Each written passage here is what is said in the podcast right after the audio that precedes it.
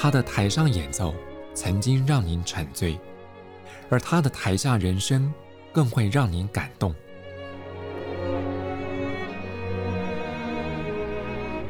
国家交响乐团爱乐实验室 Podcast 名家登场，有生命的音符只为您演出。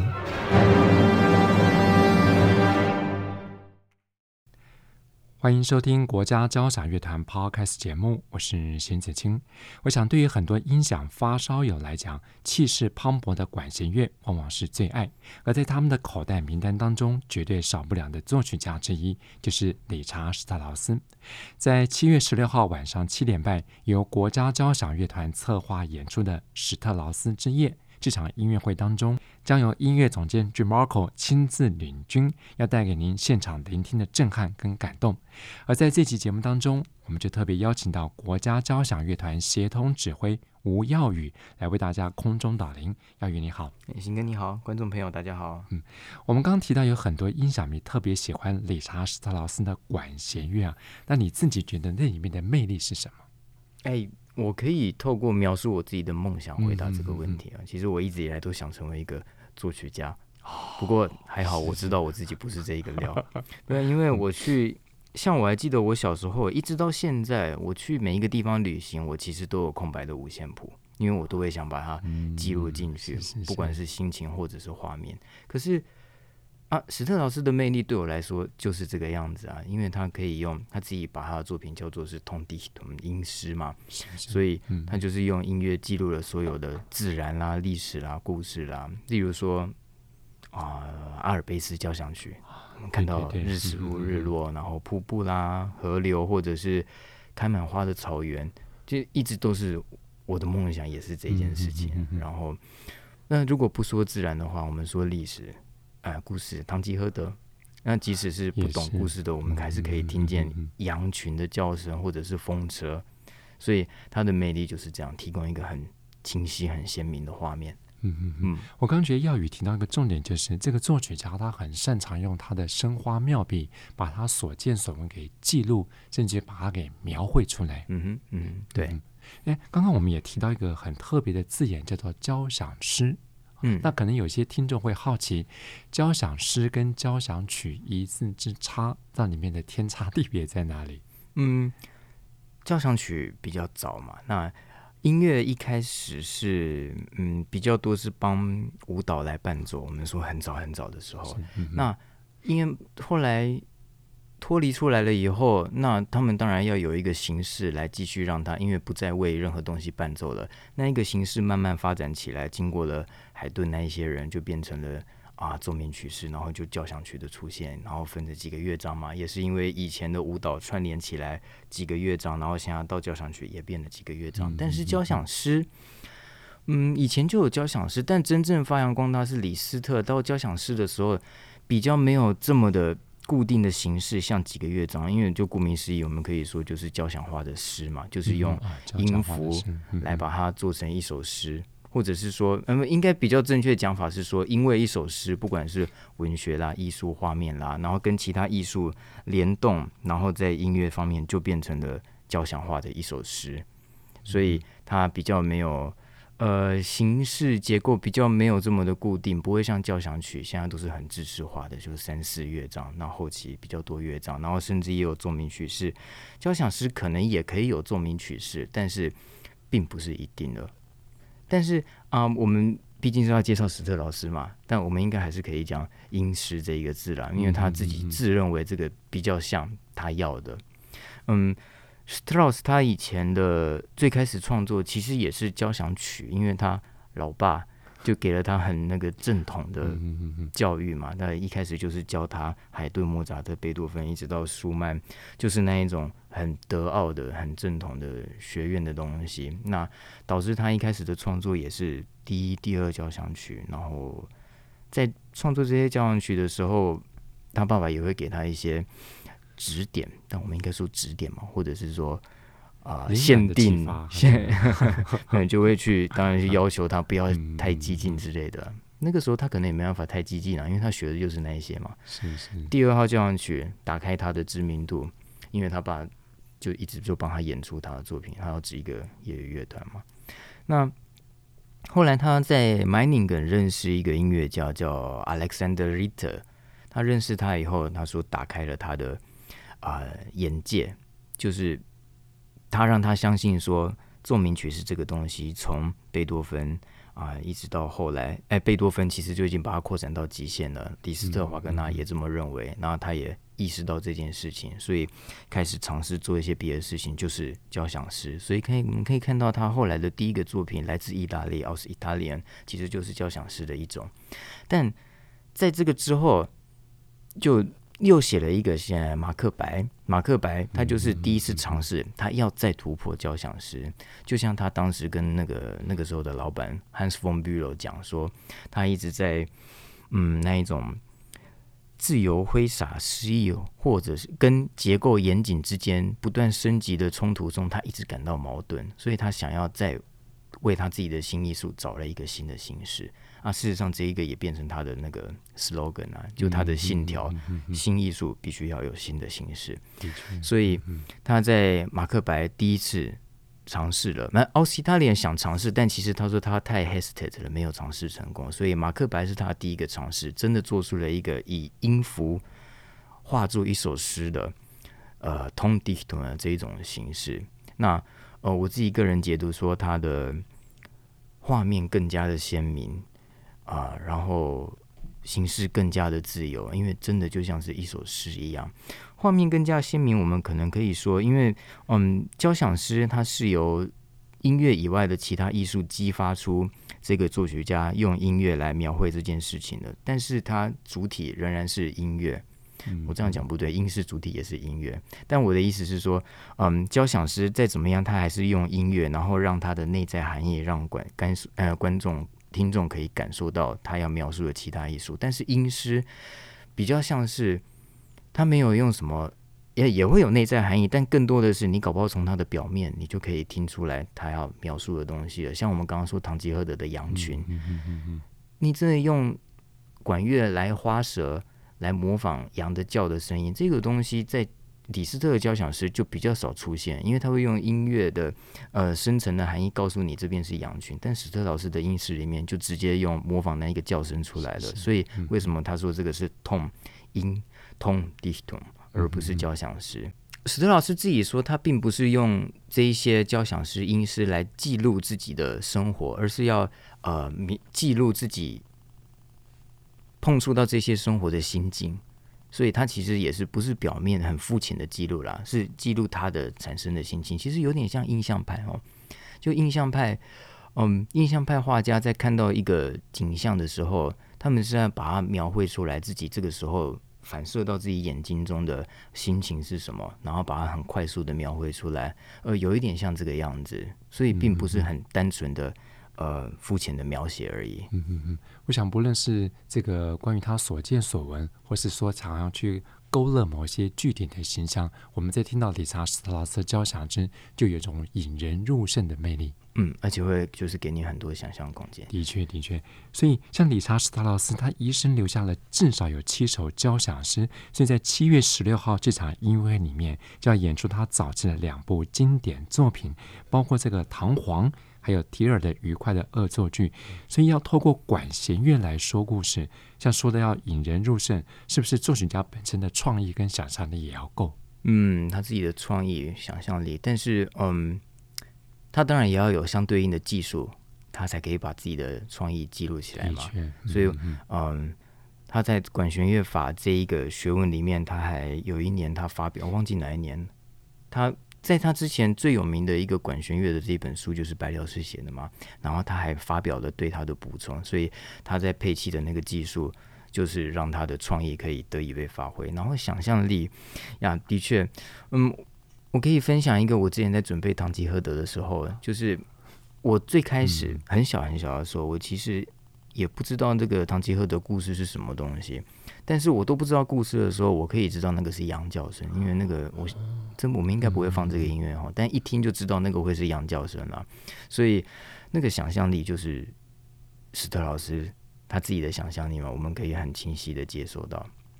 嗯，呀，大概就是这个样子，嗯。那你自己是一位指挥家，对你来讲，要演奏他的音乐，对指挥跟乐团来说，是不是也是个挑战？嗯，对。但是对我们来说，创意倒不一定啊，想象力是一定要有的。因为就就以刚刚讲的例子嘛，嗯嗯嗯，我也要有足够的想象力，我才能知道石头老师想象的是什么。我觉得这个啊，我可以拿另外一个画作来解释，是那个英国画家 Turner 的一幅《Tempest》暴风雨，就是对，他其实就是。很模糊，它也是德布西最喜欢的画。它其实很模糊，然后中间就有几个比较深的线条，也是很模糊的线条。但是你隐隐约约可以看出来，它是一个船的形状。那这就是他表达的主题嘛，在暴风雨里面的船。隐隐约约四个字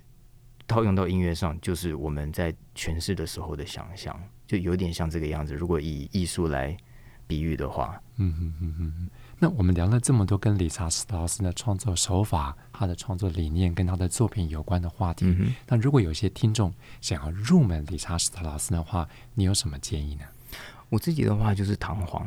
我也觉得弹簧是因为那个一开始就好像是一个烟火一样，就直接把你那 blow your mind 的，我是非常适合当做是呃认识理查斯特劳斯的音乐，因为他的音乐对我来说就是这个样子，很。丰富的制度，可能太丰富了，但而且很大的编制。虽然弹簧还没有那么大，但是音响还是很很灿烂，而且旋律的线条非常非常的哦，也不能说优美了，气势磅礴。那尤其是法国号，滴滴答滴答答滴答，你不会在其他作曲家听到这么像英雄的法国号了，只有在他的音乐里面。第二首的话，《玫瑰骑士》的。组曲不要歌剧，歌剧太长了。组曲，组曲就是因为那个歌剧实在太受欢迎了，那个应观众要求，把所有好听的他自己把它编撰起来，然后就是变成了一个选粹就对了。但是里面会是史特老师这一生写过最美的旋律的集合体。那如果是比较喜欢那一种宁静的音乐的话，就他的最后四首歌，那个可以角逐音乐史上。最美的音乐的其中一首，嗯，大概就这三首吧。我认为是比较适合一开始就听的。在聊了这么多跟理查斯特劳斯有关的作品之后，下面我们就来透过一段实际的音乐，跟朋友们来见证理查斯特劳斯独特的管弦乐魅力，来为您介绍在二零一三年由吕绍佳指挥国家交响乐团演奏理查斯特劳斯的交响诗《迪尔愉快的恶作剧》。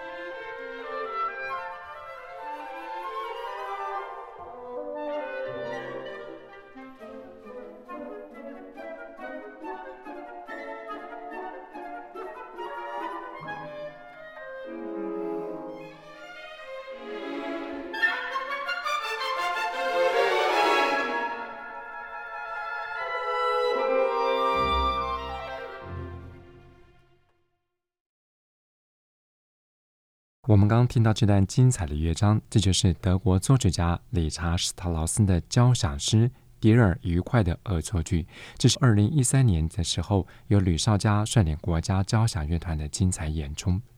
从这段音乐当中，我相信您也可以获得印证，就是先前。国家交响乐团的协同指挥吴耀宇特别提到了关于理查·史特劳斯他精彩丰富而且非常生动的管弦乐法。在这期节目当中，为各位介绍的就是在七月十六号即将登场的史特劳斯之夜音乐会。我想透过了吴耀宇的介绍，您对史特劳斯的管弦乐也会有更深度的了解。不过，我想。敏锐的听众大概也发现到，在这位作曲家的交响诗当中，有一项管乐器经常占有重要地位，那就是法国号。像我们这次演出的两首交响诗，包括《唐璜》还有《迪尔愉快的恶作剧》，我相信您就可以在现场见识到法国号的精彩乐段。不过除此之外，这个作曲家本身也写过两部法国号协奏曲。那在这场音乐会当中要演出的，就是他在十八、十九岁。创作的第一号法国号协奏曲，也将由乐团的法国号首席刘怡欣要担任演出。那我想这点就要请问耀宇，为什么理查斯特老师会对法国号这么情有独钟呢？嗯，我也不知道是不是他自愿的，从小就听他爸吹嘛。哦，他爸爸对，他 Franz、嗯、呃 Franz Strauss，他爸是当时欧洲最知名的法国号乐手，嗯。所以他其实从小，我可以想象，就是在家没事就是听他爸在练习。不过这也确实啦，因为像他在写作法国号协奏曲或者法国号啊、呃、其他曲子，例如说像奏鸣曲或者是重奏的时候，我记得他爸有一次说他的曲子这个音高音太多了，很难吹。然后史超老师说：“你平常在家就是都吹这么高了，我都听很多了，你没问题的，You got it。”那但是。当然了，这样法国号就让他变成，搞不好是他最先熟悉的乐器。我想持持续到他这一生都是他的第二号法国号协奏曲，就是在晚年的时候写的嘛。然后，呃，我们刚刚说了，他的每一首曲子里面，法国号其实都非常的吃重。就像他妹妹说的，就是他哥哥永远都在挥洒对法国号的爱在总谱上面。嗯，所以就是家庭因素吧。嗯嗯，尤其像刚刚耀宇也特别提到那个他的最后四首歌，最后那段 In Upper Road。哇，那一开始的法国号，我相信绝对会让听的人第一次听到都会深深着迷。嗯嗯嗯嗯嗯。不过说起法国号，不只是理查·史特劳斯喜欢用，其实在很多德奥的作曲家，像贝多芬、舒伯特、呃、布拉姆斯，还有你指挥过的马勒作品当中，这个乐器都占有相当重要的地位。像这场音乐会当中 j a m a r c o 也特别演出了韦伯的歌剧《奥伯龙》的序曲，在一开场法国号也有精彩的乐段。嗯，home 这一个字原本就是起源于啊动物的那个角，嗯，不是不是地上那个角，头上那个角。嗯嗯、那在以前就是拿来当做是狩猎啦，或者是呃需要那一种信号打仗的时候，那个一直都是被拿来当做是 home。那发展到后来。这么多年来，几百年来，欧洲的音乐家一直都是这样在使用它的，因为他大家都会很自然就联想到战争啊、英雄啦、啊，或者是打猎、森林这几个关键字。嗯、那嗯，大家都这样使用。韦伯自己就是，我记得啊、呃，他的《魔弹射手》是我最开始听先听到的某几段音乐，在我一开始接触古典音乐的时候，然后一开始也是法国号嘛，在那个弦乐。啊，好像那个森林里面的波浪的时候，法国号就是在演奏，马上就让我们想到森林了。那奥伯龙也是，但他这边是 literary，真的就是号角。啊，奥伯龙那可能得先说一下奥伯龙的故事，就简单几句话讲，就是奥伯龙就是一个精灵王国的国王嘛，那他就给了啊每一个童话故事都会有的骑士跟公主，他就给了骑士一个号角，然后让他可以用这个号角来。化险为夷，那一开始出现的就开宗明义，就说这就是那个号角，就整个歌剧最重要的东西。所以，嗯，法国号带给人家的印象，真的好像比其他乐器还要鲜明哦。是，是啊，如果今天吹作一个长笛，然后它可以指很多东西，但是法国号的话，就很明显就是那些东西。那搭配故事情节，我马上就可以知道它是代表什么角色了。嗯，因为它的声音可以柔可以刚，它的 range 非常非常的大。所以有时候我们看，他不只是铜管乐器，甚至在木管五重奏当中，他也身兼重要角色。对，而且他在啊四支法国号、八支法国号在演奏那个和弦的时候，哦，我真的有时候会说不出它是木管还是铜管啊，甚至像在教堂里面在合唱一样，甚至有时候还可以听到一点人声。如果那个音准每个都非常非常的准的话，嗯嗯嗯、对啊，是很美的一个乐器。更何况这个乐器美到有人昵称它叫“黄金瓜牛”。黄金瓜牛，对啊，哇，那 Cindy 老师这一次，这样今年也是吹了非常多的协奏曲哦。我前不久才跟他合了那个呃 Gordon 的法国号协奏曲哦，像史特老师，我一一定也是相当值得听的，因为刘星老师是我们国内最好的法国号演奏家。嗯嗯嗯。不过这次这场音乐会当中，还有两首作品也值得拭目以待，这是两位国内新生代作曲家的。一分钟交响曲，包括有蔡承哲的《大自在天》，还有洪玉红的《滥觴》。那在国家交响乐团今年度的乐季里面，其实你也指挥过这类作品。那你对这些一分钟交响曲的演出心得呢？嗯，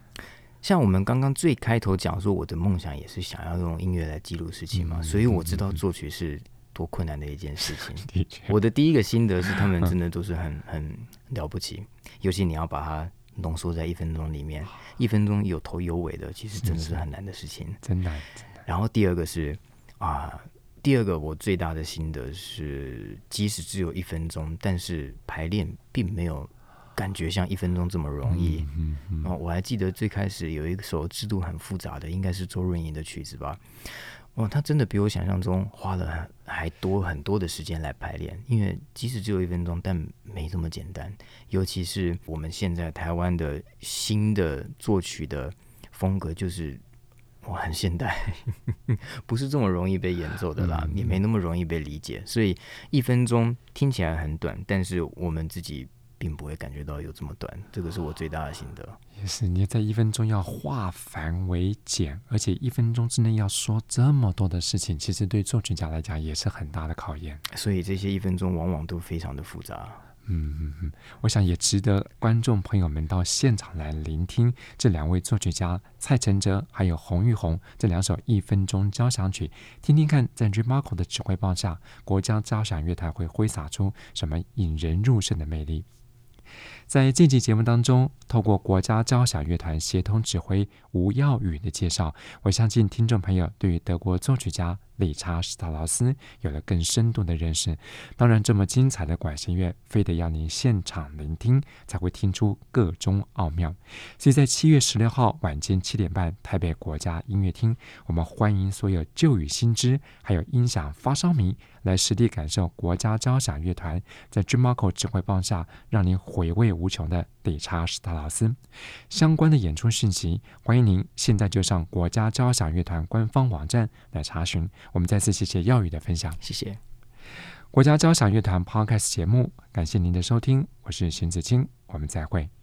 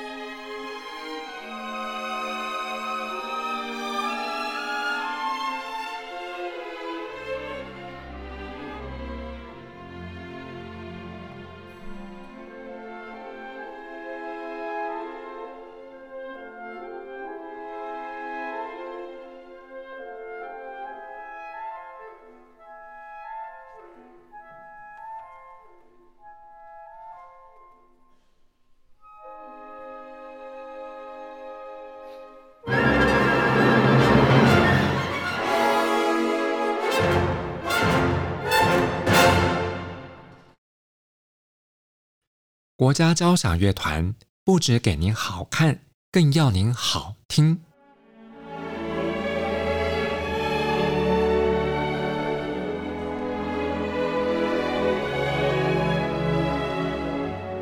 国家交响乐团独家精彩实况，原创 Podcast 节目《舒缓音乐》，友善贴心，诚意十足。爱乐实验室 App。温馨登场，请上 App Store 或 Google Play 搜寻“爱乐实验室”。